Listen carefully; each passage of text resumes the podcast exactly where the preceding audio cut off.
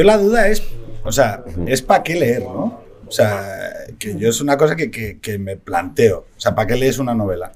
Porque lo bueno que tiene la novela es que te permite a ti pintar el color que te dé la gana. No te lo tienen que decir como en una serie, pues que el escenario sea como lo pinta un realizador o un director de fotografía. Tiene la, yo creo que la enorme gratitud que te permite a ti imaginártelo.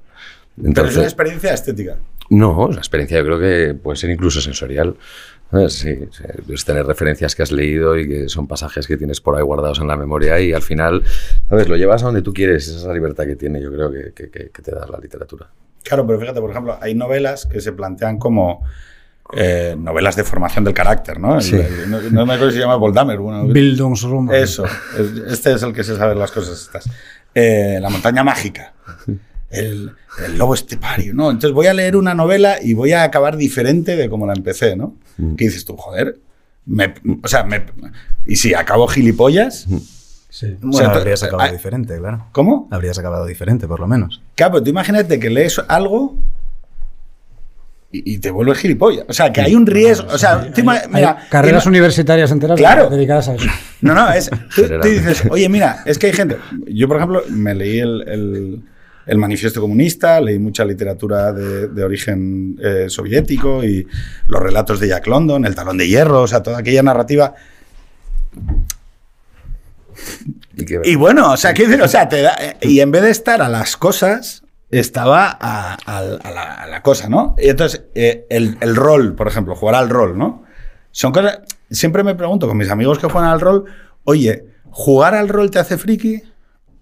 ¿O te invoca? O sea, son invocados los frikis, no sé si me explico. ¿Es la novela la que te transforma o la persona que transforma la novela ya estaba antes? Yo creo que te transforma el momento de tu vida en el que estés pasando, ¿no? Yo con el juego de rol en Madrid han pasado cosas muy macabras con eso. ¿eh? Ah, bueno.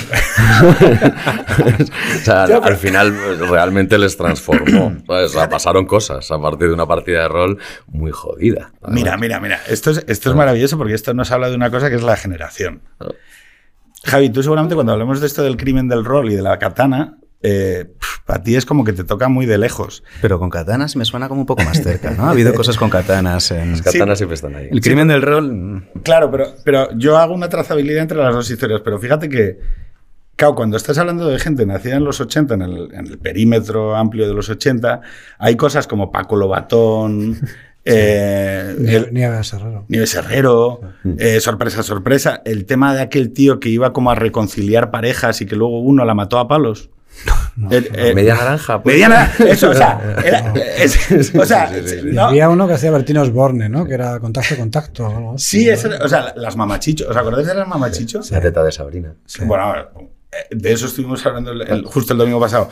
Claro, ¿qué pasa? Que las generaciones tienen códigos compartidos porque antes consumían dispositivos eh, culturales compartidos. Es decir, vamos a decirlo así, un chaval mm, ambicioso en lo intelectual, en el 1900, hombre, era difícil eh, que no leyera los mismos cuatro putos libros que estaban leyendo todos los putos mismos cuatro tíos. O sea, y eso acababa configurando, yo creo que una cierta identidad común, ¿no? Sí, total. Y nosotros todavía palpamos un poco de eso. Subíamos, eh, pues yo no sé quién es él. eh, No, pues, pues, lo que nos hemos encontrado ahí en la calle abajo. Y me parece Traía, simpático. traía un libro debajo del brazo. cualquiera sabe dónde estáis, ¿eh? Bueno, no, tú tampoco sabías, tú tampoco sabías que era. encontraros, macho. Ah, no, no. Segundo, segundo C. Ya, lo único que no había era la C. Luego me dice que no, que es la I. Y yo, ah, pues pone segundo C. O sea, No. hemos empezado bien. Lo mejor ha sido que él llevaba eh, un libro, Batio, de AJ Usía, y dice, ah, eh, debió de ver a alguien gordo, y dijo, tú eres Pedro. Y, y- y dice, sí, Pedro, eh, esto es para ti. Sí, sí, Si no, que Entonces- a las 4 de la tarde. A ver, tengo que... Es que ya no hay, no hay tanta gente gorda por el, por el centro de la ciudad. No, sobre todo en los distritos de... activa. Claro. Yo soy atractivo, pero no... No, pero soy- activa, activa, Ah, no, todavía no te Bueno, estoy tirando los trastos, soy pero todo andará.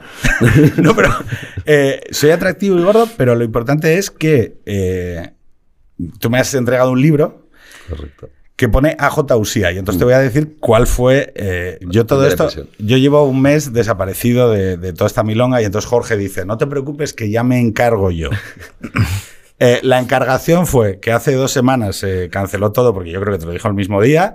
No, no, y, y hoy hemos llegado, hemos llegado y estaba esto montado para tres y no para cuatro. Dicho lo cual, em, claro, yo cada vez que viene alguien, y te lo digo eh, con todo el cariño, ¿eh? cada vez que viene alguien al quien no conozco y a- eh, alguien me dice, tienes que llevar, no sé qué, que es muy fan, no sé qué, no sé qué más. Sale una mierda de conversación que te cagas. O sea, entonces, aquí lo que hemos. lo- la decisión ha sido que va a venir tu mayor fan. Javier García Toni, ¿vale?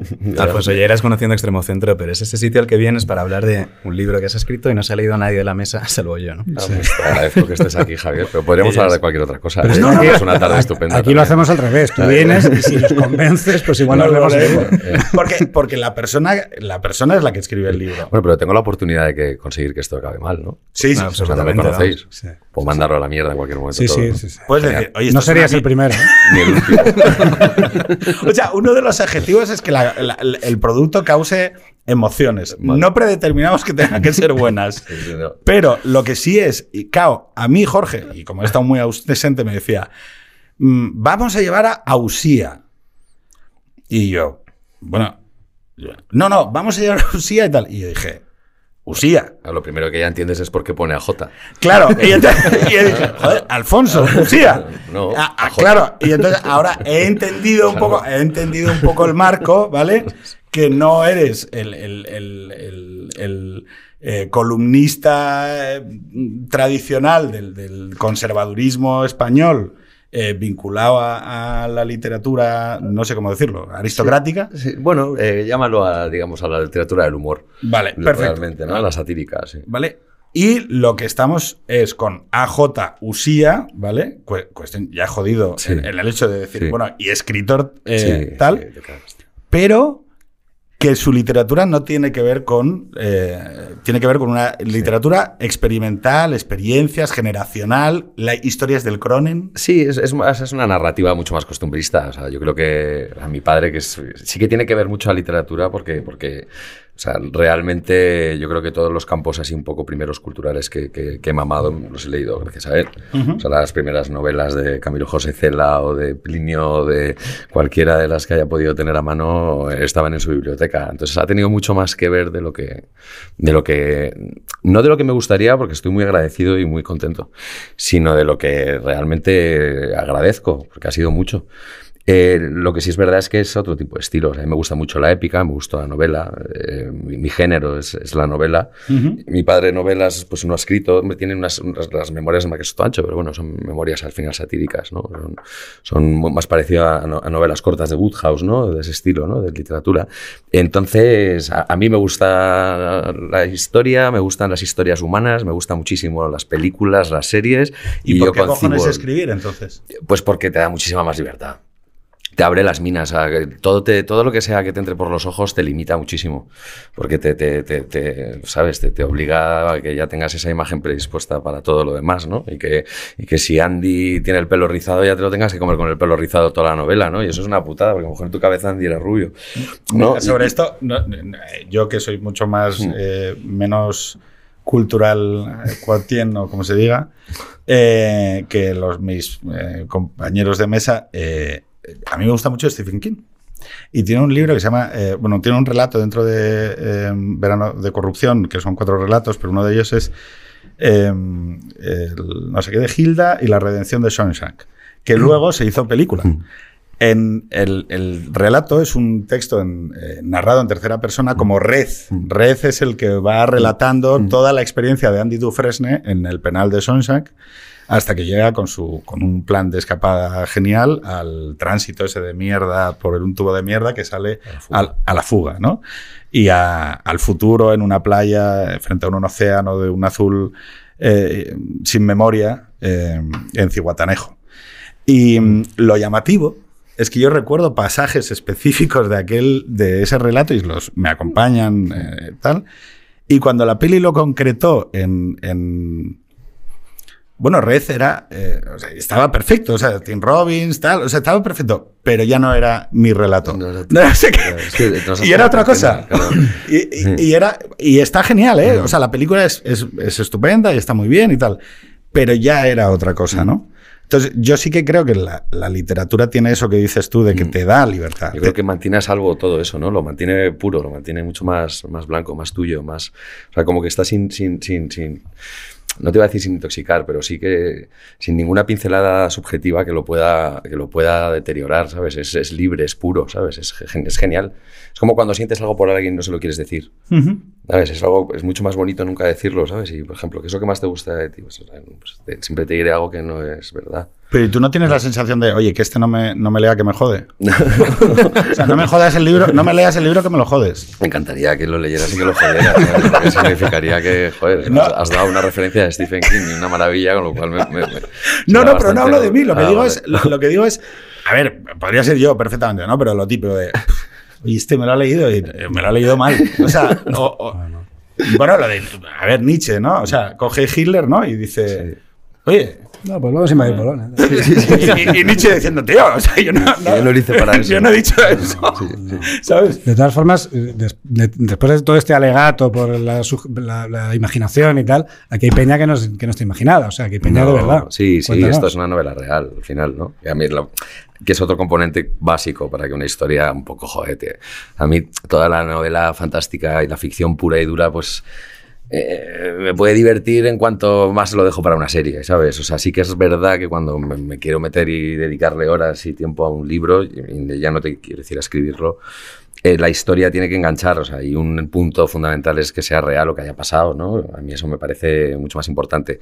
Y esto era un relato que tenía ahí guardado en mi vida, que fue una mochila relativamente curiosa durante mucho tiempo y, y- y he necesitado bastantes años, además, para, para, para enfrentarme al relato. Pero sí, ya una vez había pasado un poco la toxicidad. Pues que nos lo. Ahora vamos a utilizar al. Javier, por Al supuesto. fan. O sea, ¿De, de- de qué va Batio? Javier, entonces, García- ahora vamos a ver si te ha jodido la. Javier García Toni. ¿Qué, ¿De qué va es Batio? Bueno, para, pr- primero gracias Alfonso eh, por estar aquí. Luego vas a tener que presentarle. Me hace mucha ilusión. Va- vas a eh, tener que presentarle con- como escritor, ¿eh? Bueno, solo he leído esto tuyo, ¿eh? también te digo que Genial. Es, la, es la primera, espero que no la última. Eh, bueno, leí el libro porque el libro trata de, de un personaje al cual admiro, eh, adoro, ha sido uno de los que, los que más me han gustado nunca, que es Antonio Vega, con el que tú compartiste una serie de años, son como cinco o seis años más o menos, ¿no? O sea, no, currando así tanto, o sea, de pipa estuve de tres, estuve menos. Lo que pasa es que luego estuve en la EMI Mm. y, y llevé sus últimos años también en EMI con, con Diego Torán. Y esto estamos hablando entre es finales de los 2000 más o menos. Del ¿no? 2003, 2004 al 2009, que, Vale. que se murió. Esto justo coincide con mis años de, de universidad, eh, cuando yo estaba haciendo, son los años en los que yo estaba en la uni, haciendo la carrera, y de hecho narras algunas de las situaciones en las que hemos coincidido, como te decía antes, yo era un asiduo de los conciertos de Antonio Vega en la sala Clamores, Eh, también estuve en ese concierto que narras, en el que narras también en el libro de, de los 40 años de los 40 principales, en, En los que iban, Calderón. en el Calderón también estuve ahí. Eh, que me acuerdo que Antonio Vega subía después de cantar con Amaral, que a su vez venía de cantar con Los Secretos, me parece. Cantaba el sitio de mi recreo y luego subían a Chapop a hacer la chica de ayer. Correcto. Que luego se volvieron a juntar en el Palacio de los Deportes, que también estuve. Mm. Y bueno, es un libro que me leí porque eh, adoro al, al personaje, me encanta, es uno, creo que es uno de los mejores autores de la música española que ha habido, sin ninguna duda. Eh, junto con Enrique Urquijo, para mí son mis dos referentes. Y, y entonces empecé a leerlo, tío, y, es que está muy bien escrito. Está muy bien escrito, está muy bien contado y es... No es un libro sobre Antonio Vega, ¿no? Realmente, aunque es- obviamente es, es el, es el protagonista del, del relato, es, lo que tú has vivido con él, pero como es el reflejo de una época en, en- en esos años, con esos personajes que venían de, de hacía dos décadas y que, y que todavía sobrevivían. Pero hay un montón de, bueno, ahora podemos hablar un montón de cosas interesantísimas, ¿no? De pues, su necesidad de pasta, ¿no? Que tiene que ir a las a pedir adelantos de dinero, de eh, cómo trabaja en su día a día, cómo era un día cotidiano, cómo cómo va, cómo va bueno, cuando tiene esa época en la que va haciendo duetos con, pues, con elefantes, con Amaral para sacar, sacar más pasta y tal, pero lo que más me, me, me flipó del libro es que, claro, yo, o sea, es, todo el mundo cuando piensas en Antonio Vega, piensas en su música, piensas en sus canciones, pero también piensas en la droga, ¿no? Y el la, la primer pasaje que cuentas en el libro es la primera vez que vas a las Barranquillas. Y Sí. dije, hostia, o sea, así directamente, ¿no? El primero o segundo día que empiezas a correr con él eh, y te lleva al poblado, ¿no? Eh, que yo luego buscando en Google Maps a ver dónde coño estaba, ya no está. Pero Hace muchos años, Javi. Hace muchos estás, años, estás pero- muy desfasado. Bueno, son... ¿Cuándo lo leíste? Pero ¿Cuándo leíste tú el libro, Javi? el libro lo leí era, no sé, un- dos meses o un mes y pico, así. Más o menos Pero- cuando salió, yo creo, ¿no? ¿Por cuándo, ¿cuándo salió? Salió en, en verano, salió en, Ah, en pues julio. entonces no, sí. entonces no Sí. fue cuando salió, no, No, lo leí lo de hace, hace Navidad. Pero, yo- y- y la- o sea, cuando tú lo lees, digo que tú tienes una memoria musical de la persona de la que estás leyendo. Sí. ¿no? La novela entiendo que también te traslada al momento en el que. Porque has, has empezado hablando de conciertos. Sí, claro, porque él los, porque los cuenta, ¿no? Alfonso los cuenta en el, en el libro cómo iba con él a algunos conciertos en los que yo he estado. Entonces Ujú. pensaba, hostia, es que yo me he encontrado ahí contigo en ese momento, ¿no? Claro. Eh, y claro, eso, eh, o sea, como es una narración con un, con un creador de música como era Antonio Vega, obviamente estás todo el rato, además eh, coincide justo con el disco de 3.000 noches con Marga, y entonces hablas, ¿no? El riff de la, de la canción que fue single de, ¿cómo se llamaba, tío? Eh, se llamaba Tres minutos. La- con Marga. no, el, eh, un- el Ángel de Orión, que Ah, fue el perdona, single. sí, Hablas del riff, entonces en mi cabeza sonaba, obviamente. Me encanta porque está pasando una cosa. Quiero que lo veáis desde fuera, ¿vale? Que es que cuando dos personas tienen como una especie de código y lenguaje compartido, Sí. el resto es como Sí, ¡pum! sí, sí, sí, sí. Y, y- y es, es lógico, Sí, pero sí, lo que sí. también habla es de la capacidad de un libro para generar conexión entre el... Claro, yo fíjate que hay una cosa ahí sobre, sobre la música, ¿no? Como... eh, como o sea, respeto que esto quizá eh, no se ha visto por todos los miembros de la mesa de la misma manera, pero para mí la manera, eh, como arte, la música es el más universal de los códigos. Mm. O sea, de todos los códigos que hay, bueno, quizá la comida, ¿no? Pero Sí, eh, es el que más no es sentidos un arte. ocupa, yo creo. y sobre todo ¿no? el que no por aquí, por los, casi lo ves, te entra puedes escuchar oídos, música letra, africana, puedes escuchar es música eh, asiática, puedes, o sea, porque Mm. tiene- apela a una condición eh, muy básica Sí. y muy comunitaria y genera un lazo muy fuerte. El literato ya estamos hablando de Mm. lenguaje, que es Mm. Un código secundario, o sea, y- pero el, el tucutú es, es, es, Es primario, es primitivo, es Exactamente, es universal. universal, sí, sí. Ujú. Y existe, y, y no el lenguaje ya es una condición secundaria, ¿no? Vuelvo a decir que, salvo quizá la comida, si la entendemos como en parte una dimensión artística, podría, ser, podría llegar a serlo. Pero claro, la cuestión es el tipo de lenguaje que tiene la literatura vinculada a la música. Mm. Que no sé si, o sea, hay un subestilo Sí. o hay un subgrupo de literatura dedicada a la música Pero que sin está embargo- ejecutada, y lo digo por putos frikis. O sea, Mm. quiero decir, es como escuchar a gente que dice tú, es que lo que le pasa a este cuando empieza a hablar del rock eh, en español. Que es como, no, Lo mejor es- Pero vamos, cualquier nicho. O sea, tú te pones aquí a hablar con alguien de barcos, tío, y flipas, ¿sabes? Pásame la palanguene para que haga la reforfa y te coge la cizaña, ¿sabes? No, y el no club, ¿te acuerdas de del en el club aquel y tal? Y entonces lo- y tú dices, tío, porque hay algo ahí sobre ese conocimiento compartido de que estáis en, comun- en comunión, aunque no os habéis visto en vuestra vida. La, la música tiene algo que es gratis, que es muy bonito, que, que- que- al final yo creo que para- para- ¿sabes? Te, te regala un, un pasaje de tu vida, ¿sabes? A todos. Que no lo hace la literatura. La litera- en la literatura eh, estás más a salvo en ese sentido porque, joder, el libro hay que leérselo, ¿sabes? Y en cambio la música, pues al final yo creo que, joder, pues cuando te has enrollado con una tía, con un tío, con un caballo, con lo que sea, estaba a lo mejor sonando detrás una canción. Cuando te O ese verano. Sí, exacto. Es ese verano, es esas notas, o es ese fin de semana de turno, o es esa vuelta en coche, o es algo que sonaba. Entonces, te, te regala, ¿sabes? Te regala muchas cosas, porque te regala la melodía, pero además te regala lo que están viendo tus ojos, te regala el espacio y te crea un recuerdo.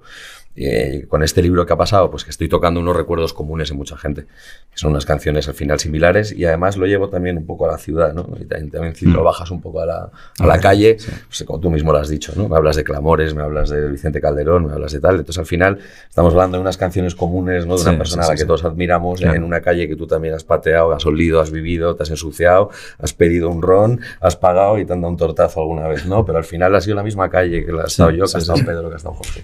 Y entonces lo haces un poco tuyo, ¿no? Y eso es lo que tiene un libro que no tiene una serie, que no tiene una peli. Que como no te limita a la imaginación, no te limita, no te, no te limita al pensamiento, e- e- es, muy- es un poco tuyo también, ¿sabes?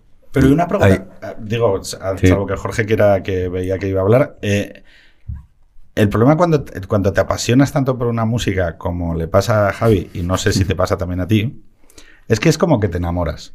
Pero, pero es- tienes que definir bien qué te pasa tanto con una música o con la música.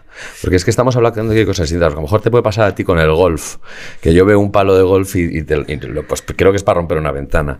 En cambio, la música a mí me apasiona. Y me apasiona la música de Antonio Vega como me apasiona eh, un verso de Jorge Cafrune o me apasiona Perfecto. el canon de Pachi. Perfecto, ¿sabes lo que perfecto. Pero es- Entonces- ya, pero él no. Él es de los, de Claro, los que no. cree que hubo un momento casualmente de su vida Claro. en el que él era joven. Bueno, yo no era Yo no había ni, Antonio nacido. Vega. Que- Yo no había no, ni en, el que, ¿eh? en el que no, es que lo que se hizo bueno, y esto le pasa a todas las putas generaciones, es, sí, eh, chaval, no, lo Lo que se hizo bueno mierda. fue justo cuando tenías 20 Bueno, yo creo que eso, eso tiene mucho que ver con que la música termina conformando una identidad en la persona, ¿no? Cuando éramos Que pequeños. Es tu momento más feliz. Claro, pero que nos llegábamos, para abajo. que nos ¿no? llegábamos, a, nos llegábamos a vestir o a relacionar en función duda. de la No, música que está estudiado, la música que tú arrastras toda la vida es la que, la, la que te toca más dentro, es la que tú recibes Pues con es que 14, eres- 15 es años. que eres- es- Claro, a ver, eso, es todo, eso. todo lo que tocas es- es Claro. más puro de Porque es 16 a 20, luego es ya... cuando Ahora estás yo ahora formando, es- ¿no? puedo escuchar, a, Todos puedo escuchar a Rosalía y digo, ah, pues este disco está muy bien, pero mañana Bueno, no es me lo voy a poner. En realidad es una puta mierda. Bueno, pero me da igual, pero te quiero decir, lo puedo apreciar, pero no, pero ese disco lo, igual lo escucho tres veces y no lo vuelvo a escuchar. Oye, ¿y qué, ¿y qué? Porque hablando de los 14 y 15 años, tú eres del 82. Claro, y si yo sumo 14 y 15 años al 82 me da 97. Y, pero 97... Esto eh, empieza en el 2003. Claro, pero en el 97 que era lo que estaba petándolo. En el 97, pues mira, ¿sabes qué estaba petándolo? Pues te lo voy a decir. A ver, yo- Fue en el 96 fue el último disco de los Rodríguez, ¿sabes? Porque de hecho estaba documentándome ahora para mi próxima novela y en las Hasta fiestas de luego, las, hasta luego. en las fiestas de las vistillas de, de las fiestas de la Paloma de ese año en San Cayetano y la Paloma y tal del 14 de agosto tocaron los Rodríguez y tocó Juan Perro. Eh, también lo estaba petando, no, todavía Operación Triunfo fue en el año 2000, o sea, todavía no se había jodido la música del todo, Y todavía una novela. Todavía estaba, sí, hombre, claro. ¿Cuál? Historias del Coronel. Historias amigo. del Coronel. Historias del Coronel. En el, en el año, De- no- en el año el- 97. es una novela y una peli. nuestra- Claro, no, pero es que yo lo recuerdo. Es que Claro. yo recuerdo aquel momento porque es el momento en el que yo nazco a la madurez. Sí, intelectual, un poco, de, Ya, de de- que te pique un poco la curiosidad. De que eso que hablaba Javi antes de la identidad, ¿no? De, bueno, ya no soy el chico que va con el jersey, con el jersey o, el, o el chándal, sino que ya empiezo a decidir quién soy, ¿no? Sí, quiero parecerme más a este, ¿no? algo, había algo ahí, ¿no? Y, y es Historias del Crone, que es... En el año 97 presentó Bumburi su primer disco en solitario, Radical Sonora. ¿Os Radical que Sonora, se, joder, cortó el pelo, se lo teñió de negro y entonces hizo un disco medio tecno que lo presentó Sí, en la sí. sala Pacha. Yo estaba en la sala Pacha ese día. Con Bueno, que- sacaron discos tecno día. hasta Dover. O sea, Sí, pero eso Pero- fue más pero tarde. fue más tarde, sí, Sí, de hecho, Dover, mira, acaba de hacer 25 años, hace una semana, y porque había un concierto muy bonito en los teatros del canal de otra banda. Sí. Entonces, 25 para atrás, ¿sabes? nos vamos a ir otra vez al 97. Claro. 98 justo. O sea que Dover, el, el Devil, Came, Devil to me, Came to Me, es claro. ese año. Y son también los años en los que para mí, y yo creo que es un conocimiento Manta común... Ray también. Manta Ray, Asturias. Manta Ray. Manta Yo Ray es que soy de 98, Gijón. 99. Joder, yo soy Yo, un eh, fan de Nacho Vegas y de todo Pues yo, la, Manta Ray en casete. Joder, qué bueno. o sea, pero de, de Pues mira. maqueta, porque eran chavales que, que uno de ellos estudiaba en el Roces y tal. Y bueno. Pues eh, en común está Carlos Galán, que es el dueño de Subterfuge Records. Ah, claro. Y fichó Sí, tanto sí. a Manta Ray como a Dover ese primer disco. sí, hombre, su- no, pero fíjate, ese momento en el que yo también me piro Mm. de Gijón y descubro el éxtasis. Que de la música electrónica, eh, las pistas de baile. ¿Fuiste y- de Gijón a Valencia directamente o qué? No, no, porque no es, no es la ruta del bacalao. Todavía no, no, vale, no, es, no. la ruta del bacalao es antes. Vale. Que es muy destroyer, es el tecno, es no sé qué, es una cosa mucho más Mm. marginal y tal. Y hay un momento, yo me acuerdo, además es, es cuando también eh, Madonna en el- a partir del 2000, 99-2000 empieza con el Ray of Light, luego no sé qué y tal. Y es como que, oye, eh, el mundo va tan de puta madre que nos vamos a drogar, sí, ¿sabes? sí, o sea, no, o sea, y entonces estamos, y era el grunge, era Bueno, todo. Oye, como no, te- como pasaba- no tenemos problemas, vamos a montárnoslo. Pasaba un es poco más con todo, la política, la gente con los créditos, la subida hasta los 2000 de Aznar Estaba- creyéndose estaba- que era el puto dios. estaba hablando- Todo el mundo de éxtasis por aquí. Estaba sí, hablando sí, antes. es verdad, estoy totalmente acuerdo. estaba hablando con un amigo nuestro, con Mario, y, y- y recordábamos que en vísperas de la crisis de 2008, eh, las portadas de los medios del país en España eran sobre la ley Sinde y las descargas. Eso era el tema de la SGAE, la, piratería. Este es. Eh, eh, piratería. Sí, sí, sí. Joder, Eh, menuda crisis. Menudo escaparate metieron ahí, tío. Eso fue mucha culpa, bueno, las discográficas. Oye, ¿cómo llegas tú a trabajar con, con Antonio Vega, a conocerle? Pues bueno, pues eh, como ves, por una cuestión de, de- de- de crudeza. O sea, al final el curro que... O sea, yo era una persona joven que le podía ofrecer yo a un tío como Antonio Vega, pues, eh, pues si no era ni banquero ni camello, pues poco, ¿no? Entonces al final era un poco de solucionar la vida, ¿no? El tío que le llevaba y le traía a todos lados, al final le había hecho el lío con un pues con lo que le haces a una persona si estás todos los días yendo a un poblado, ¿no? Pues al final le haces el lío con la pasta o con la droga. Y uno tras otro le había, pero pasó con varios. Y, y yo, como melómano y bastante fan de Antonio, eh, de repente me llamaron a través de Diego y, oye, pues mira, hay una oportunidad, estaba terminando de grabar escapadas y para acabar el disco y, y que si quieres, pues eso, es un disco de colaboraciones y demás y hay un hueco ahí, solo hay que ir, llevarle y traerle. Yo ya sabía de que por dónde podía Igual, cojear. igual no era solo llevarle y traerle, Claro, pero vale. o claro. sea, no, eh, eh, claro, eh, era eso, vale, pero- te lo acepto. De ahí sí, ¿no? A ver, joder, 20 años, tú quieres dedicarte a esto, tal, no sé qué, y es un tío al que más admiras, pues mira Javier, ¿dónde estaría ya el pobrecito mío? ¿sabes? En las Barranquillas, ahí, Todavía no, no. Bueno, yo igual que me había borrado después del primer día. ¿eh? te digo. Eh, no te creas, ¿eh? El caso es que, eh, pues eso, llegas por una casualidad y no lo dudas. Entonces, de repente me clavé ahí, era una noche, acuerdo que llovía horriblemente en Madrid, estas de, invierno, y tenía que ir a, a la gasolinera que había detrás de las Barranquillas en Mercamadrid. Yo no sabía que era porque estaba ahí las Barranquillas, de hecho desconocía también las Barranquillas, se había ido a hablar, pero bueno. Y, nada, llegué y ya no estaba Antonio, que fue lo peor, porque tardamos en, se tardó en localizar a alguien que fuera a buscarle. Y Antonio le había pedido el teléfono al gasolinero y se había alargado. Y, y a los dos días le volvió a pasar lo mismo con el pipa, le volvió a dejar tirado por otra cosa y ya me llamó Diego Torán de mí y me dijo, oye, mira, que nos ha vuelto a pasar, eh, tú puedes hacer esto tal, ahora no te mando a la gasolinera, te mando al estudio de grabación, que están ahí grabando y, y ya te están esperando. tal. Y yo, pues de cabeza. Me dijo, lo único importante es que tienes que tener coche, tal, ¿tienes? Y yo, por supuesto, ya no tenía coche. por supuesto que tengo coche. Hay una, hay una cosa súper interesante en el libro, porque claro, esto también lo cuentas, ¿no? Que tú eras eh, muy, muy fan de, de Antonio Vega, Polo Targo, como lo llamas en el libro. Y, y claro, cuando tienes la oportunidad de trabajar con él, pues no te lo piensas, ¿no? Y hay una cosa, para mí una cosa súper interesante, la desmi- desmitificación del maestro, ¿no? El, el- Sí. el pasar de, esa- de ese personaje al que admiras al tío con el que empiezas a currar todos los días. Eso, te va, Y- eso, eso, te, eso lo es lo que hablábamos antes, lo del pensamiento puro o lo del sentimiento puro. O sea, al final, eh, a medida que vas, a, que, que vas conociendo a gente que admiras, eh, como les trates mucho, les vas a, les Claro, vas a es un error. tirar Porque hacia- no dejan claro, de es ser, un porque no dejan de ser peña. Claro, No, eso que no. te decía antes, yo hay, hay mucha gente que yo admiro, por ejemplo, que no quiero conocer. Claro. Y, y- y- y de verdad, y, Sí, sí, y- sí. y quiero mantenerlos ahí. ¿eh? Bueno, eso sucede con un montón. De gente. A mí, un montón de gente que yo seguía en Twitter que, que admiraba y tienes que dejar Bueno, de seguirlos porque son gilipollas. de gilipollas. pero los más gilipollas son los poetas. Sí, sin sí, duda. o sea, Luego, sí, los poetas son inmediatamente duros. después, sí, músicos. sí. Me, Mira, pasa, ya. me pasa con Andrés Luego, Carvalho, los tío. escritores de Sí, novela. los- sí, estos somos, no, igual estamos incluso delante de los músicos, ¿eh? porque somos muy gilipollas, somos muchos además. Sí, pero por eso es importante No, pero- nunca seguirlos en redes sociales para no descubrir que son idiotas. o sea, te lo digo eh, de- de- desde, el, desde el respeto al hecho de que me parece que, de que no seas músico. No, me parece que para, para sacar algo de ti y exponerlo en el espacio Mm. público, muy entero no hay que estar, y lo digo yo que lo hago todas las semanas. Entonces, hay algo ahí en, en el, en el actor. En el, Sí. en el que dice, "Hay- algo aquí que necesito sacar fuera. Hostia, en el Bueno, político. En el político. Sí.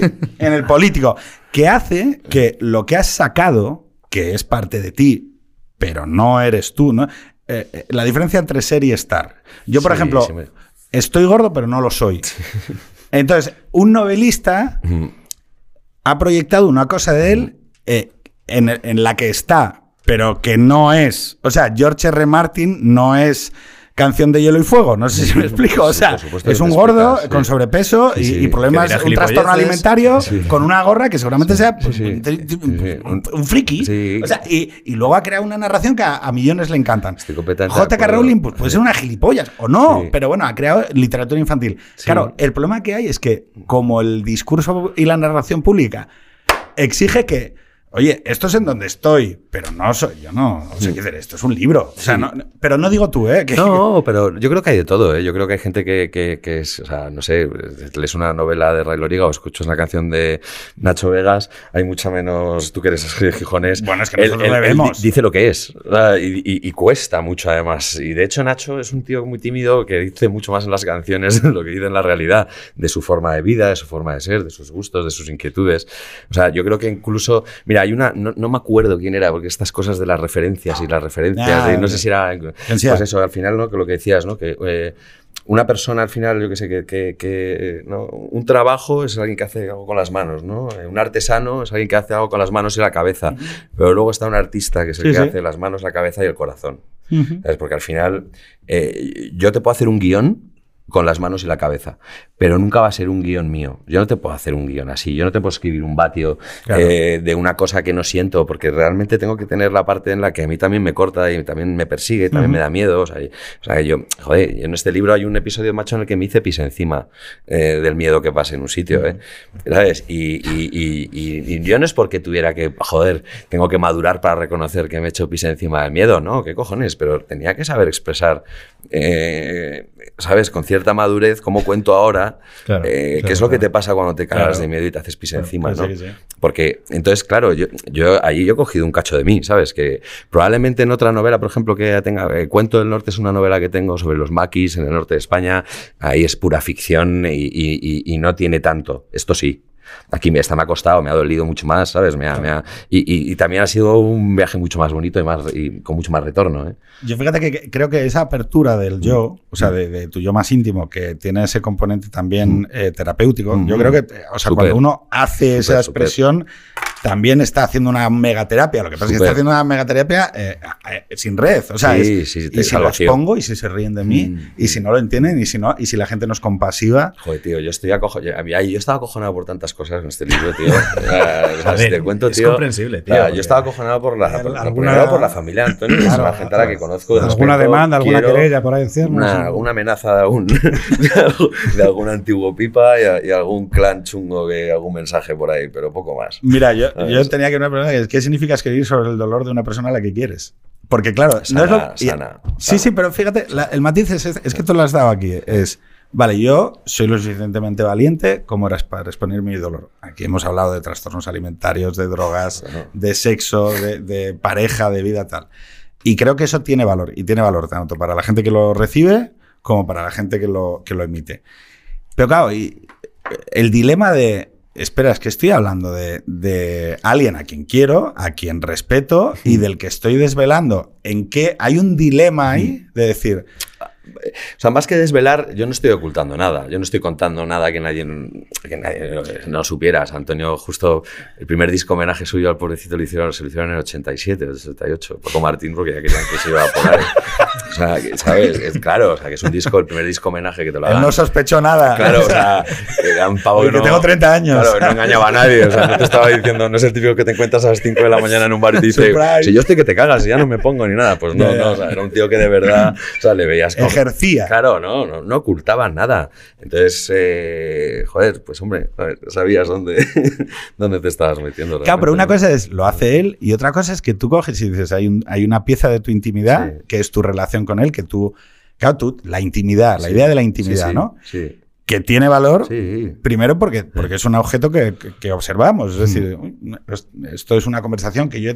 Esta conversación íntima que yo he tenido con Jorge ¿Puedo disponer de ella? Sí, sí, sí, total. ¿Puedo plasmarla en un libro? ¿Puedo contar lo que me pasó hace un mes que involucra a otras personas en un texto? Es, la, es jodido. En, eso sabes dónde estaba el ejercicio realmente que fue costoso y, y del que estoy más orgulloso.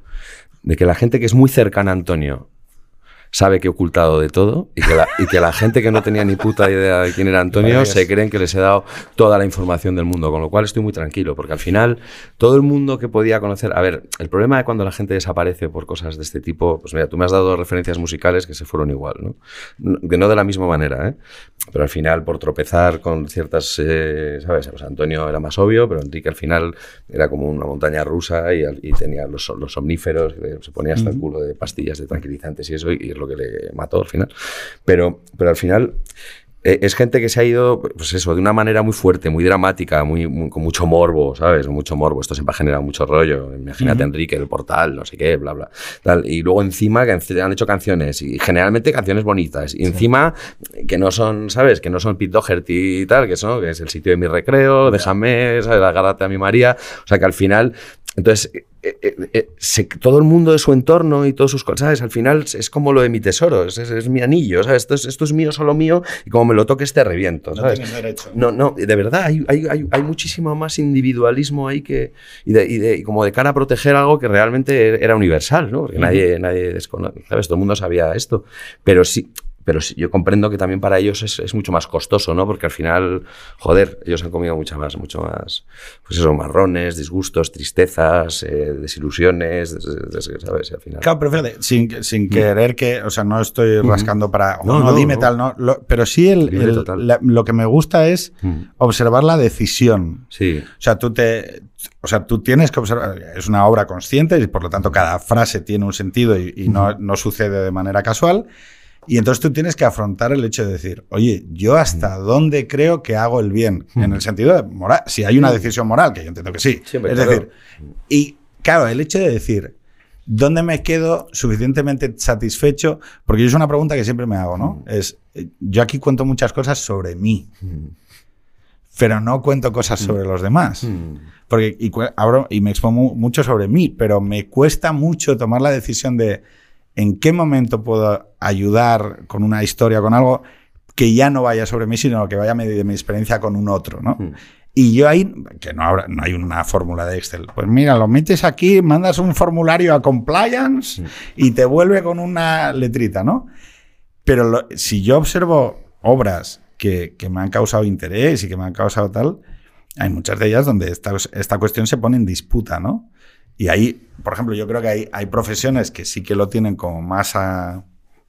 Lo tienen como más a gala porque hacen como esa exhibición del torturado, ¿no? De, bueno, es que hay que entender que este es un, es un, eh, es un personaje, ¿no? El personaje te ayuda a decir, bueno, vamos, no voy a decir eh, Pedro J, por ejemplo, cada vez que Pedro J eh, comía con alguien, ese alguien sabía perfectamente que a los tres años su comida aparecía en un libro. O sea, sí, sí, sí, pero claro, si, si no, si es una cuestión más íntima, yo a mí me parece un temazo. O sea, en donde dices, ¿y esto hasta dónde puedes llegar a, contarlo para aunque creas que aporta valor. Yo creo que, precisamente parte en esa diferencia, ¿no? Parte en la diferencia en el que no has, en el que no eres un, no eres un mero. Lo haría sobre, lo haría, perdón, ¿eh? Lo harías sobre un familiar. No. No. Sobre tu mujer. No. O tu. O tu no, no. Eh, o tu sí. Eh, eh, espera, espera sobre tus hijos. No, pero simplemente tendrían que tener la misma razón mediática que tendría, por ejemplo, una persona como Antonio. Y luego yo tendría que tener la misma relación que tuve con Antonio. O sea, Antonio, la relación que tuvimos me permitió esa licencia. El,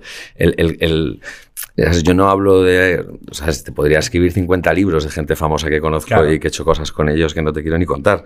Pero eh, aquí el rollo a la americana, el lazarillo, un poco, o sea, el que tuve esa sensación de, de, un poco de maestro universitario por la vida fue con Antonio, ¿sabes? el, que me aportó a mí algo de lo que creo que ahora soy es él. ¿Sí? Entonces, eh, claro, yo no... no y, insisto otra vez, de, hecho, eh, no, no, cuento nada en el fondo que, que, que nadie no pueda más o menos imaginarse, no, no conociéndole, y luego conociéndole, o sea, todo el mundo que ha la novela, no, bueno, saben, bueno, saben que custodió muchísimas más cosas de las que, por supuesto, cuentos, ni, ni las que tal, sino que además han visto que he cuidado muchísimo al personaje y que he cuidado, o sea, que hay una lealtad a la hora de tratarle, de hablar de él. no sé si a ti te ha parecido a lo mejor, pero... Sí, yo como miembro, del, como miembro del colectivo ese, fan. Ese primer, primer grupo que no conocía el personaje, eh, creo que está tratado con enorme cariño y enorme respeto. Me han dicho de todo, muchos, muchos, o sea, me escribieron, o sea, sabes que Antonio, pues eso, muchos fans, sabes las cosas que me han dicho por, por vamos, mi correo, mi Twitter y tal, y bueno, no sabes las cosas, ¿sabes? Eh, traidor, no jodas vendedor de secretos. Eh, claro. Pues, tío, yo creo que, eh, bueno, a mí, a mí por lo menos me daba la impresión de que tratas bien al personaje con mucho respeto, con muchísimo respeto y muchísimo cariño. Y, cuentas cosas que, como miembro de ese primer grupo que no conocía el personaje, a mí, vamos, colman mis expectativas hasta, o sea, considero que le conozco mucho mejor de lo que le conocía antes, ¿no? Eh, y creo que, vamos, creo que sí que, vamos, eh, creo que sería guay que nos contaras un poco también sobre el propio Antonio, ¿no? Cómo era él en su, su día a día, en su trato. Era una bestia parda, era arrollador, o sea, al final era un tío, imagínate para que te compense eh, a ti, o a mí, en mi caso, que tener 21, 22 años y mm. Pues eso, de hacer la vida de un yonki sin serlo, te, te tiene que compensar por muchas cosas, porque el miedo era muy, era muy permanente, o sea, el miedo estaba ahí, era muy patente, pasaban cosas, joder, que no te pasaban en la calle, que no veías por ahí normalmente, ¿no? Hay una cosa muy bonita que dice Alberto García Lix, que tiene mucha prosa, hay mucha... Alberto los llamaba los hombres de Hollín. Los hombres de Hollín es esta raza que, de humanos, de yonkis, que ya no se van de las Barranquillas porque no tienen dónde ir. O sea, tú piensas que el tío que iba a las Barranquillas en una cunda, por ejemplo, era un pijo al final es un tío que está desperdiciando 5 euros para, para que alguien leyere. Había mucha gente en esta posmovida en los finales de los 90, principios de los 2000, que, que se tiraron ahí en una chabola en las Barranquillas y, y- y del humo, de los fuegos, de las noches y tal, todo eso se les iba pegando a la piel y Alberto les, les puso ese mote, les, les llamaba a los hombres de negro, ¿sabes? Porque era eso, toda la cara, todo negro, todo negro, todo negro, y entonces al final, o sea, que era muy, era muy punky meterse ahí, o sea, no, no, piensa que las Barranquillas se montó a finales de los 90 para sacar un poco lo que era la droga de la Plaza de la Sí, Luna, de la, aquí de la Plaza del Rey, de la, de la Plaza de los Yonkis de San Ildefonso, todas esas zonas, ¿no?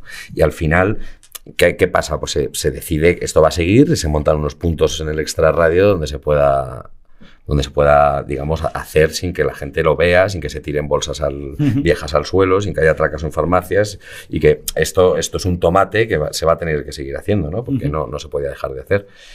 Y que, que se lo llevaran a Mercamadrid, igual no es casualidad. Bien, no, no, está bien, está bien puesto. Claro, o sea, está, está bastante bien tirado. o sea, no, no, no, es curioso, pero, pero es así. o sea, había Pero muchos- era detrás, donde los pero- berrocales. Sí, pero detrás es, es detrás, es Donde ahora vamos a a 50 metros. Es muy divertido porque, claro, a medida que va creciendo la ciudad, se va desplazando de, de la Eh, Rosilla, que ahora eh, son las Rosas y tal, eh. que, que es un barrio ahora perfectamente, Rosilla, claro. que es un barrio perfectamente residencial, la Celsa y todo aquello. Luego van a las Barranquillas, luego las Barranquillas lo pasan con el bulldozer. Luego Cómprate una parcela en la Cañada Real. A la cañada. y la- y la cañada es lo siguiente. Y la- unas torres. Y la cañada es lo siguiente porque, claro, está entre el cañaveral, ver los berrocales y, y, Claro, y el Rivas. y Bueno, hay un, sitio, hay un sitio precioso un poquito a la derecha que es eh, Perales del Río. Joder, Perales a mí me encanta. Ahí al lado vive, en- al lado vive Diony de Camela, en Los Ángeles. ¿Y yo? ¿En serio?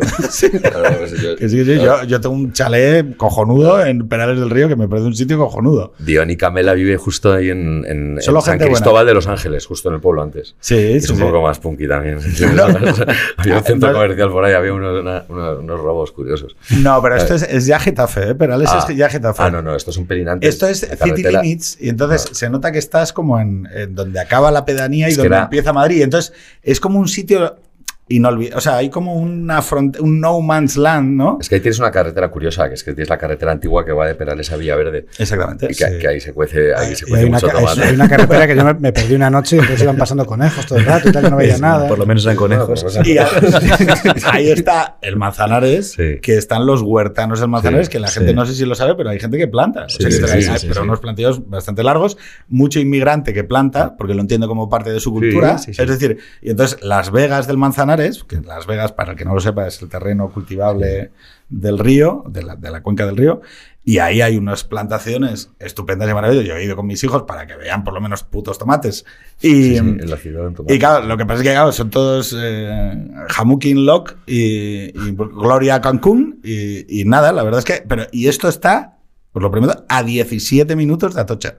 Es decir, o sea, es un sitio que está cerquísima de, de- se supone que Madrid centro, pero como para estar para el sur, pues el clasismo que ya sabes del pijo madrileño. Porque yo lo que te quería preguntar es, ¿tú vienes de ser pijo madrileño? Sí, sí, o sea, soy pijo madrileño del libro. Pero, ¿y ¿no? lo sigues siendo? Es, depende del concepto de tecas de pijo madrileño. Es que ¿sabes lo que pasa? Que ¿Nacho Vegas está- era pijo madrileño? Nacho Vegas, que va, pobre, es un guaja asturiano. de- No, no, perdón, Nacho Vegas no, eh, Antonio Vegas. No, tampoco, era de León.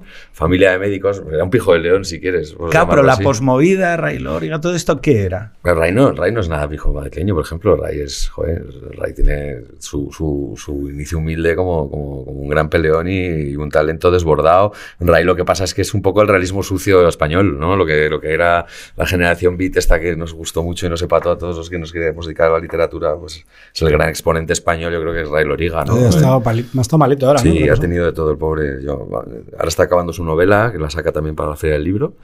Y está en Trujillo ahí acabándola, y, y- pero está mucho mejor. ¿Pasa algo después a nivel generacional literario, después de ese momento de la generación Cronen?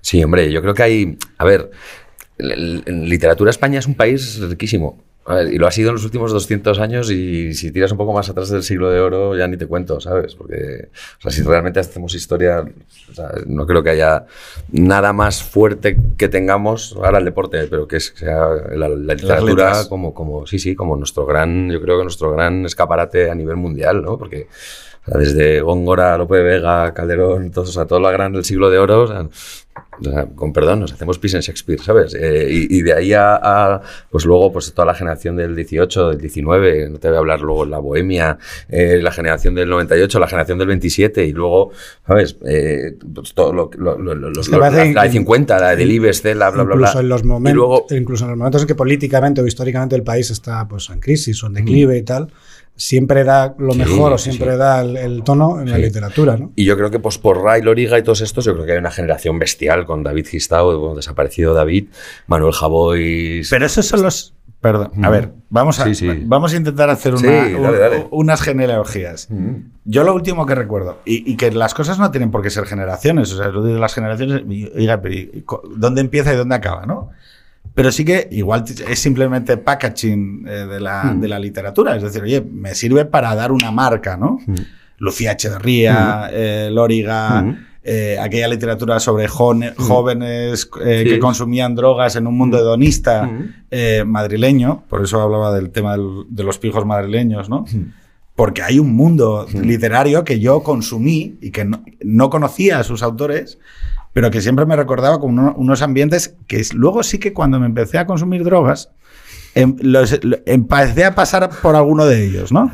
Eh, por algún after y tal. O sea, entonces, claro, la cuestión es el, el sexo, las drogas, toda esa literatura de, de inicio, de, Sí, iniciación. de iniciación, Sí, no sé. eh, romper el melón. No es la montaña mágica, Sí. pero es que bueno. también se hizo un pack, también me imagino que por razones de marketing o por razones también periodísticas, eh, que era un poco, bueno, pues había cosas que tenían más que ver y menos, porque el pack iba, pues eso, iba Mañas con historias Sí, de Conan, sí. iba Lucía Echevarría, Mm. Eh, luego mm, llegó después Espiro Freire, que yo creo que ya no tenía mucho que ver, No, estaba, no. Benja- estaba Benjamín Prado, Sí. eh, y luego ya no te cuento porque generacionalmente estaba, estaba Juan Manuel de Prada también, que era un tío que no tenía nada que ver. Sí, pero, No, de Prada pero yo me acuerdo- Para mí el mejor de todos. O sea, Juan Manuel de Prada me parece una pluma que no hay, no hay difícil de, de- de- de recuperar. Vale, pero es, o sea, y luego tenemos a los que querían ser Umbral, a los que querían ser Arcadi. Sí. No, Los que querían ser delibes, con No, la. España vaciada ahora. Claro. Eso, No, Molino, bla, ¿sí o no? Total, ¿Sí o no? Total, total. Yo creo que es un tema de referencias y de lo que mamas, ¿no? O sea, al final eh, todo va muy... eh, mira, hay una cosa muy bonita que me dijo el otro día Jorge Martínez de Ilegales, que, que ¿Pero tú quién quieres ser? eh, yo quiero ser yo. claro. No, y, y no pretendo ser otra cosa, ¿sabes? Que con, los- con las cosas buenas y con las malas que me encantan, ¿eh? Igual que las buenas. ¿Qué te decía mira, Jorge? Jorge me dijo, tío, eh, bueno, era más caro que es eh, compatriota tuyo. Otro, otro otra cinta de cassette. Eh, pues Jorge me dijo que le había pasado muchas veces que se había encontrado cosas que él había escrito en poetas posteriores. Es decir, ostras, ¿sabes? De repente escribes una cosa con 20, 22 palos y de repente con 40 te compras un libro de un tío y de repente ves una frase mismo, y dices, coño, o sea, ¿por qué esto no se hace a la inversa? Porque de repente cuando esto yo lo incluyo en una canción y de repente he incluido un verso, a lo mejor de un poeta de Violeta Parra que no he leído, ¿sabes? Y, y- y que resulta que es un endecasílabo que tiene las jodidas 11 mismas sílabas, ¿sabes? Que es orgánico. Claro, y que es orgánico y que a lo mejor ella ha mamado del mismo sitio que yo y por eso hemos llegado a la misma conclusión. Pero claro, y, y que, y que él estaba flipando, ¿no? Y que decía, joder, es que he escrito una cosa que se lo he leído a un chaval que tiene 20 años menos que lo ha escrito igual, ¿no? Entonces, eh, yo creo que, al final mamamos unas referencias que te pueden gustar más o menos. O sea, joder, cuando tenía 20, pues sí que es verdad que leía leía a, a mis ídolos, ¿sabes? Luego con 22, 23 empecé a leer lo que leían mis ídolos, porque decía, vaya a leer esto porque joder, me los voy a adelantar. ¿Sabes? Si, si este Antonio Vega mama de Fix, mama tal y tal, yo voy a ir a de Fix directamente, a ver si la adelanto. Y luego te das cuenta que no, que todo va sus, con sus tiempos, pero al final todos esos intentos de adelantamiento también han, han dejado algo en ti, ¿no? Que te lleva Al Bar vas, Esperanza, ¿no? por ejemplo. Sí, el Bar Esperanza, por ejemplo, pues el Bar Esperanza es un bar que, es, el título de mi próxima novela que sale ahora en el, No mes, jodas. en el mes de mayo. Gracias, Casu- qué Pedro. casualidad, ¿no? Qué Para- casualidad. Qué ¿no? casualidad es ese. Para no conocernos cada vez me mejor, te lo juro, ¿sabes? Es Bar Esperanza. Círculo de Tiza, sale en mayo. Sale en mayo y... Pero seguimos en el alcohol, los bares. Seguimos en Madrid, seguimos en mí, porque al final es una historia real, como hemos dicho antes, es un bar que, que he tenido la mala suerte o la fortuna de estar en el puente de Segovia, literalmente, es el sitio geográficamente más cercano al puente de Segovia, Y el dueño del bar Esperanza, era- es un bar que, vamos, yo he pasado ahí, yo he tomado ahí cosas. En el 2004-2005 ya no podía más, lo vendió. Y no podía más porque era el sitio donde paraba el que se tiraba, el que no se tiraba, el que de repente le montaba un pollo a uno haciendo que se iba a tirar y montaba un número. O sea, al final es un sitio con una carga que era una locura, ¿sabes? Y, y creo que este año ha sido el año que más gente se ha suicidado desde que tenemos registros. Se sigue haciendo lo mismo que se hacía en el 98, que es donde está ambientado el Bar Esperanza. Pues es prácticamente nada. O sea, silenciarlo, que sea un tema tabú, que sea tal. Y, y, y- y, bueno, pues a mí ya me gusta meterme en sitios así un poco. Pues en, pues en los que haya que un poco que levantar un poco la cabeza para, para, para contarlo. Y, y- y era una, es una novela solo sobre el suicidio con ocho perfiles reales y, y- y con una trama muy bonita que ya descubriréis en la novela. En mayo. Suicidio. Sí, Eh, sí. Hombre, a ver, eh, supongo que ya, espera, sabes- es que para los que no lo sepan, porque hay gente que no es de Madrid. Claro. Explícales lo que es el Puente Segovia, Bueno. viaducto. Bueno, yo me lo puedo inventar, ¿eh? Porque me Sí. puedo inventar lo que es el puente de Segovia, Pues pero no lo sé. el O sea, Golden eh, Gate en San Francisco, es la el- estación Ramida Tour en Calcuta. ¿Dónde está, eh, eh? el, el bosque de, de- De Japón. en Japón. Pero ¿y dónde está el puente de Segovia? El viaducto, en, el- es- en realidad es el viaducto, lo que pasa es que todos los gatos lo llamamos el puente. El puente de Segovia realmente está sobre el Manzanares. El viaducto está sobre la calle Segovia y une lo que eran las dos colinas más, más, más empinadas del Madrid antiguo, que eran las Vistillas, que era la antigua morería de Madrid, que es donde está la calle Bailén, digamos, y el, y el, y el Teatro Real, el Palacio Real con la Almudena y tal. Sí que he pasado por allí, que Claro, es un sitio es, muy es el, alto. es el punto más alto de Madrid. No hay ningún sitio que tenga esos 24 metros de caída. A no Vale. ser que te subas a una torre de estas de Cepsa y te tires por ahí. Entonces, eh, por esa misma razón y por luego también por una razón estas de pues, que pasan en la vida, que al final, a medida que vas llenando de cosas tanto negativas como positivas, se cargan, se, se parece como que se imantaran, ¿no? Y empieza a crecer una leyenda y al final, pues cuando a la gente se le complicaba en esta ciudad, tiraba para el Puente Segovia. Eh, en el Puente Segovia se, se ha suicidado gente hace una semana, ¿eh? Claro. Eh, pusieron unas mamparas. Sé que hay mamparas. En, en 1998 las puso Valle del Manzano, pero, pero desde uno de los pilares del principio haces así, te metes por el cristal y saltas.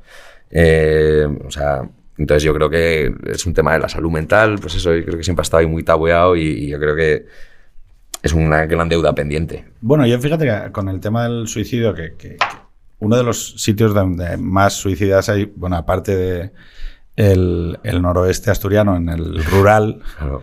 es Granada. Bueno, es Yo me voy a te voy Granada. a contar por qué, vas a flipar. Es que ahí está el triángulo de los suicidas, se llama. ¿Sabes esta historia o no? A ver, eh, Otra. yo, yo te... No, no, no, no, no, no. O sea, es que me va a gustar escucharlo porque en realidad yo sobre el suicidio tuve que, en- cuando estaba en Asturias, tuvimos que hablar mucho de salud mental en, en política. Y es uno de los temas que es más... A- no quiero parecer eh, morboso, pero claro, la idea, la ideación de la muerte, llaman la ideación. La ideación de la muerte es cómo construye una persona la idea de que quiere morir. Luego ya está la ejecución, pero la ideación de la muerte, es decir, yo tengo pensamientos de Eso que todo el quiero mundo acabar. Yo creo que lo ha pensado. Claro, el tema. a- Ahí es donde está el tema del silencio. El problema, de- el problema es que cuando tú ya hablas del suicidio estás hablando de una acción.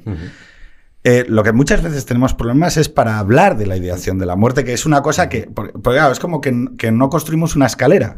No, no, no le damos a la gente un rocódromo para llegar a decir, bueno, pero hablemos primero de la ideación de la muerte. Entonces, eh, en muchos casos, claro, la eh, lo que hay que decir es que, por ejemplo, uno de, la- uno de los es la, la- la- idea de la separación, es decir, que te separa, ¿no? Como la droga también te separa, como los entornos aislados también te separan, la soledad, la sensación de estoy solo en mi dolor, ¿no? Es decir, entonces esa ideación de la. eh, mu- Una de las cuestiones que, que más funcionan para. No para evitar la ideación de la muerte o la, ide- o la idea de, o o el sufrimiento de un dolor, porque el dolor no se hace humano. Y es verdad que hay una, hay una visión terapéutica que es eh, que, que eliminemos el dolor, eh, eliminemos el dolor, ¿no? Con, con opiáceos, con, con tranquilizantes, con lo que sea, evitemos el dolor. Y hay otra, hay diferentes caminos para que, bueno, la ideación de la muerte o, la- o esa idea de es que yo no- esto no lo puedo aguantar, que es la, eh, la religación, es decir, religarte a una comunidad, a un espacio, a una y, y mucha de la terapia combinada que se hace para evitar esa escalada tiene que ver con esa sensación de conectar con alguien. Es verdad. ¿Qué pasa? Que cuando nosotros no hablamos No sobre el tema, no conectamos con la gente. El teléfono de la esperanza, el, el- el El acompañamiento. otro la- día me pasó una cosa curiosísima. que la idea- que- ¿Vas a hablar de cómo.? No. estaban poniendo. Estaba pensando en matarme. Os, os acordáis? Es el momento Eh, de decirlo. Era el día de la semana que estaba pensando en matarme. La hora del día. Estaban poniendo, no sé si acordáis de MASH, la peli esta que va sobre un hospital de campaña en Corea, Sí. que luego hizo una serie que duró un montón de años, que la ponía en televisión española en los 80. y tal. Y entonces el tema central se llama eh, Suicide is, is Painless, el suicidio sin dolor. Ujú. Entonces me quedé con la musiquilla y tal, y luego, y luego fui y en la cama estaba con el móvil y me pongo a buscar la canción en YouTube. Y entonces cuando buscas la canción en YouTube, te sale el teléfono de la esperanza. ¿En serio? Claro. Sí. Como link Como, como advertencia. Google Ads.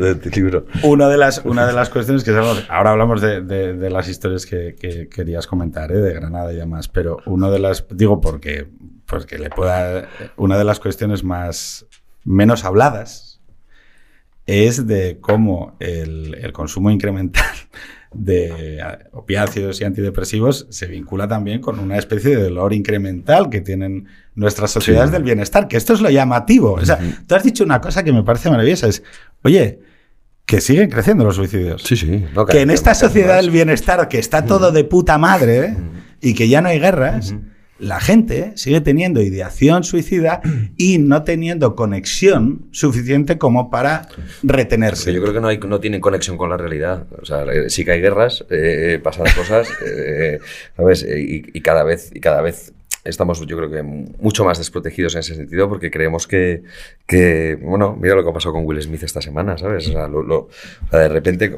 Estamos loquitos. claro, o sea, ¿qué es esto que, no sé, te levantas? pues, o sea, que, no sé, me parece todo muy, Granada.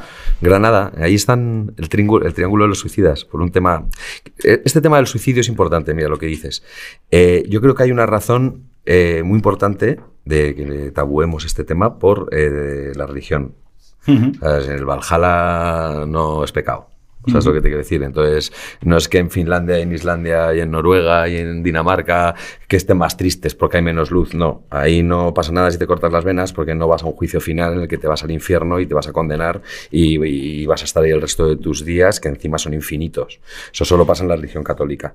Con lo cual, también pasa lo mismo en Japón. En Japón no, no, que también está vinculado al honor, tal, al, al- al kamikaze y todo lo que tú quieras, pero al final lo que no hay es ninguna tara religiosa detrás que te condene por decidir acabar con tu vida de la forma que decidas. Entonces, partiendo de esa base, nosotros ya, claro, eh, tenemos que ver el suicidio como una elección o una forma o una salida, pero yo lo que quiero tratar y lo que quiero hablar son los que la gente se suicida porque no puede más.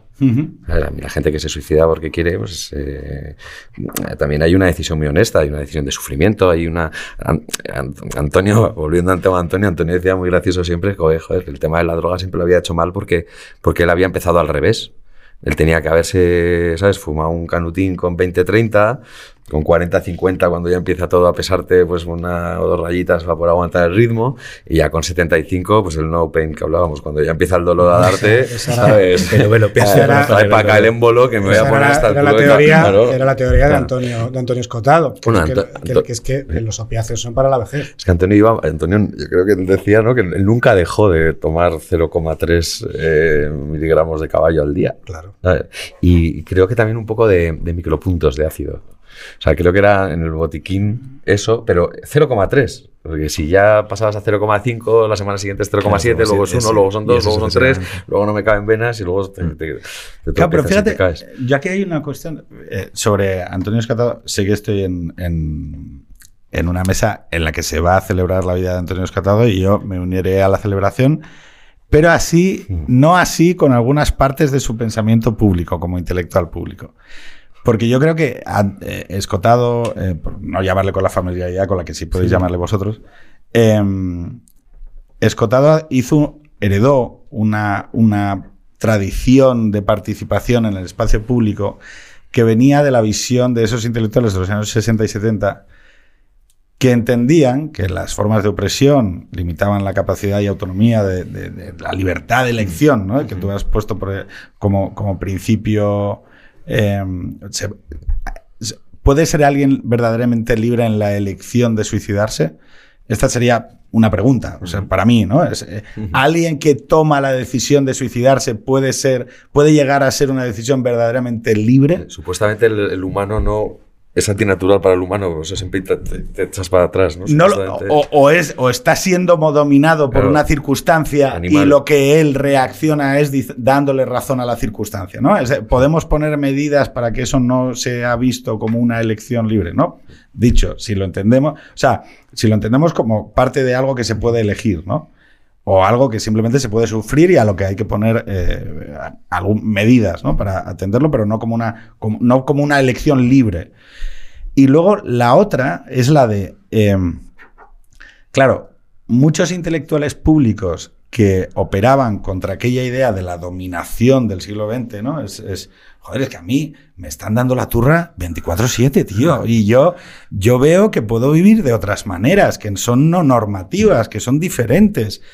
Y claro, yo ahí siempre pienso, joder, la aristocracia o la epistemocracia o la gente que tiene más posibles o las clases acomodadas siempre han tenido capacidad para, el, para separarse de la vida, Del modelo de vida buena de la clase común. ¿no? Es- Picha buena bien se folla, que se dice. Bien, Versalles. macho, Oye, claro. eh, tío, ¿de verdad creéis que estáis inventando el poliamor? Claro, que tío. no, pues, o sea, ¿qué crees? Vete a Grecia, vete a Calígula, claro. vete a donde El, el matrimonio es un contrato Sí, y sí, entonces, sí. a ver, que el contrato, el, contract- el contractualismo en el matrimonio, colega, o sea, lleva mucho tiempo operando en las clases acomodadas, o sea, la gente vivía en ciudades diferentes, ¿sabes? O sea, no me cuentes rollo, o sea, lo sentimental y el contractualismo, o sea, bueno, todas estas cuestiones, ¿no? Pero, Entonces, pero- pero por eso. El- Escotado, Escotado, ¿qué decía?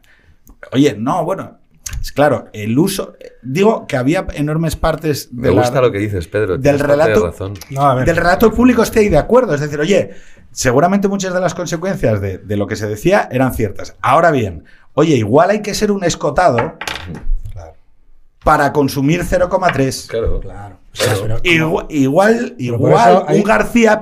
Sí, sí. No, pero Escota tenía una mano delante y otra detrás en una época. ¿eh? O sea, Sí, si pero, va por ahí. pero no, tanto por la. No, no por la no va por la viruta, pero el tío al final por está. la- sino por la capacidad que La élite cognitiva. Claro. La élite cognitiva.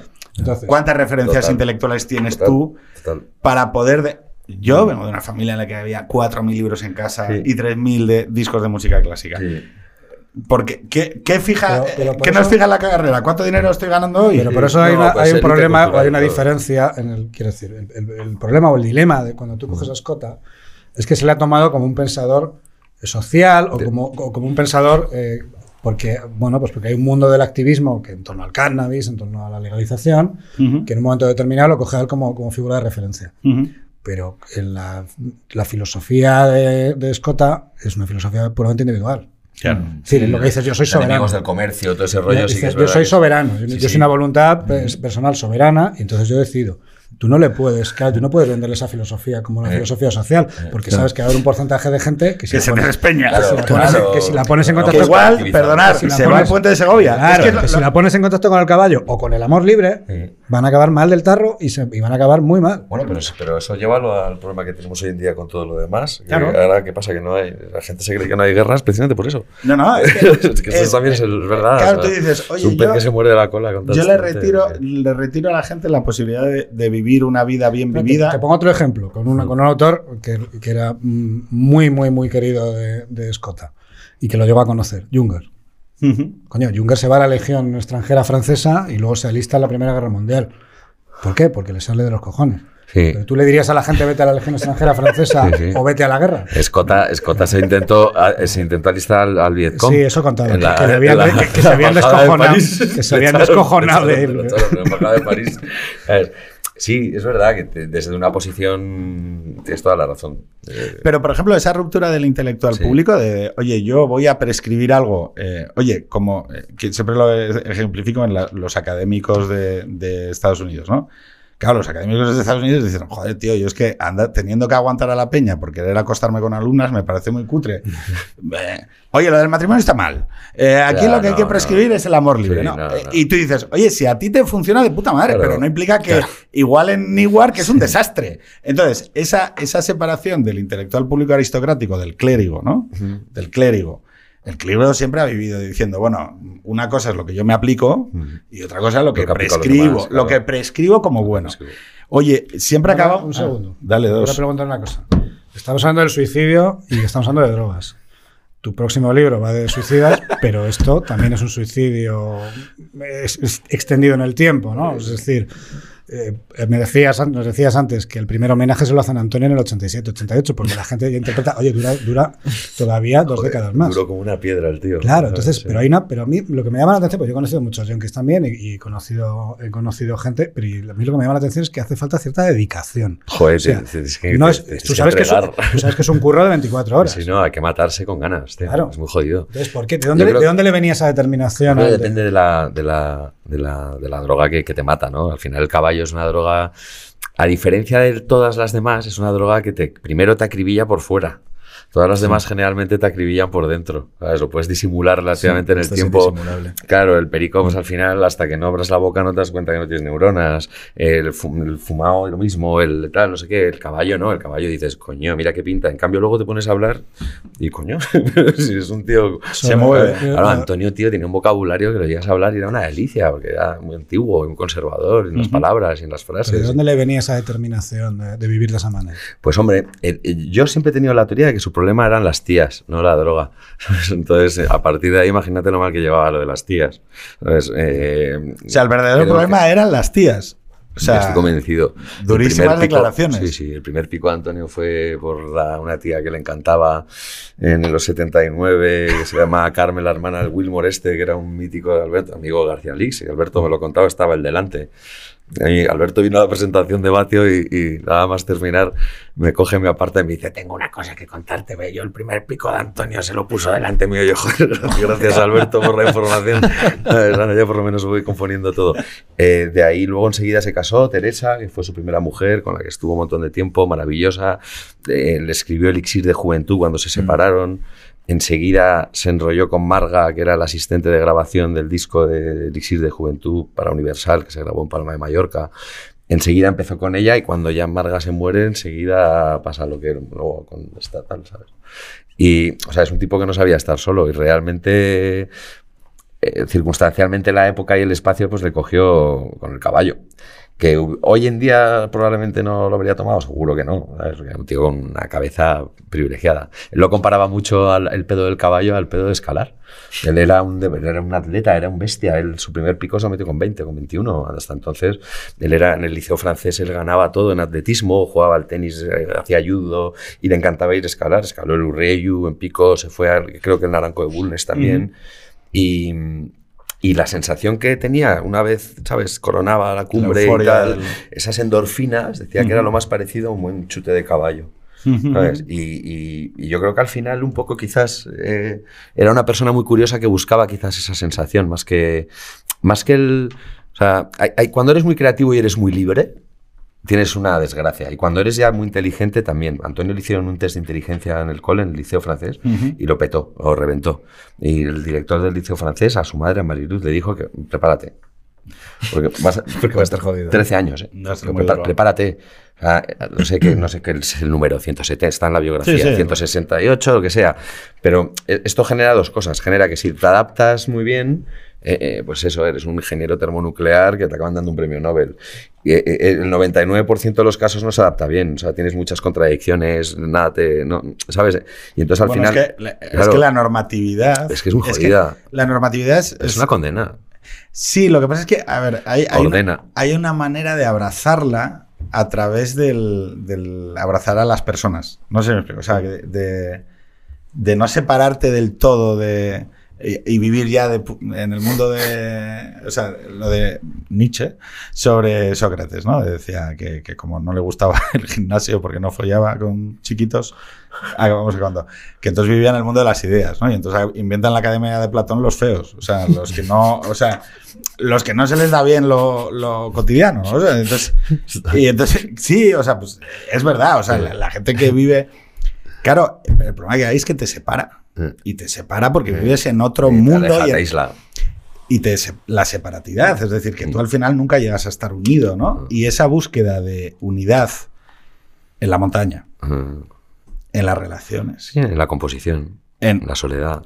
porque es, estoy tan separado de todo, Mm. o sea, estoy tan poco ligado a lo que me rodea, me produce tal nivel de, de aburrimiento, de decir, no, no entiendo, no entiendo de qué va todo esto, ¿no?